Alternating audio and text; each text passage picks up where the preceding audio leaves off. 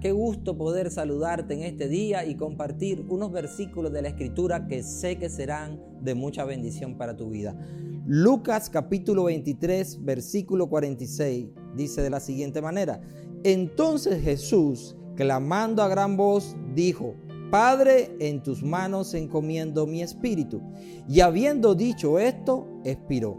Este es el momento más trascendental de la historia de la humanidad en el cual Jesús decide encomendar su espíritu en las manos del Padre. La pregunta que nos pudiéramos hacer hoy es, ¿hay algunas manos más seguras que las del Padre? Y la respuesta es no.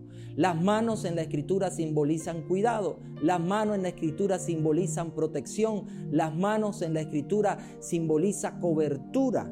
Es por eso que Jesús dijo, en tus manos encomiendo mi espíritu. Por eso hoy nosotros necesitamos preguntarnos en manos de quién nos encontramos.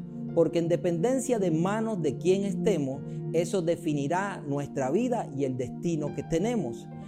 Porque el verdadero valor de las cosas no es el que ellas tienen, sino en manos de quien esté. Por ejemplo, aquellos cinco panes y tres peces en las manos de aquel niño simplemente simbolizaban su cena.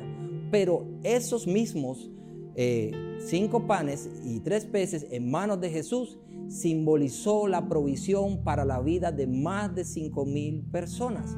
En otro caso, aquellos dos clavos en, en nuestras manos, ¿qué pudiera significar? Una herida que necesitaría de sutura. Pero en las manos de Jesús aquellos clavos simbolizaron el perdón de pecados de la humanidad, salvación y vida eterna. Por eso necesitamos preguntarnos en manos de quién nos encontramos hoy. Y si aún no estás en las manos de Jesús, permíteme decir que Jesús nos dijo, Jesús prometió, Jesús dijo, mis ovejas escuchan mi voz y yo las escucho a ella también. Y les daré vida eterna y del hueco de mi mano nadie las arrebatará.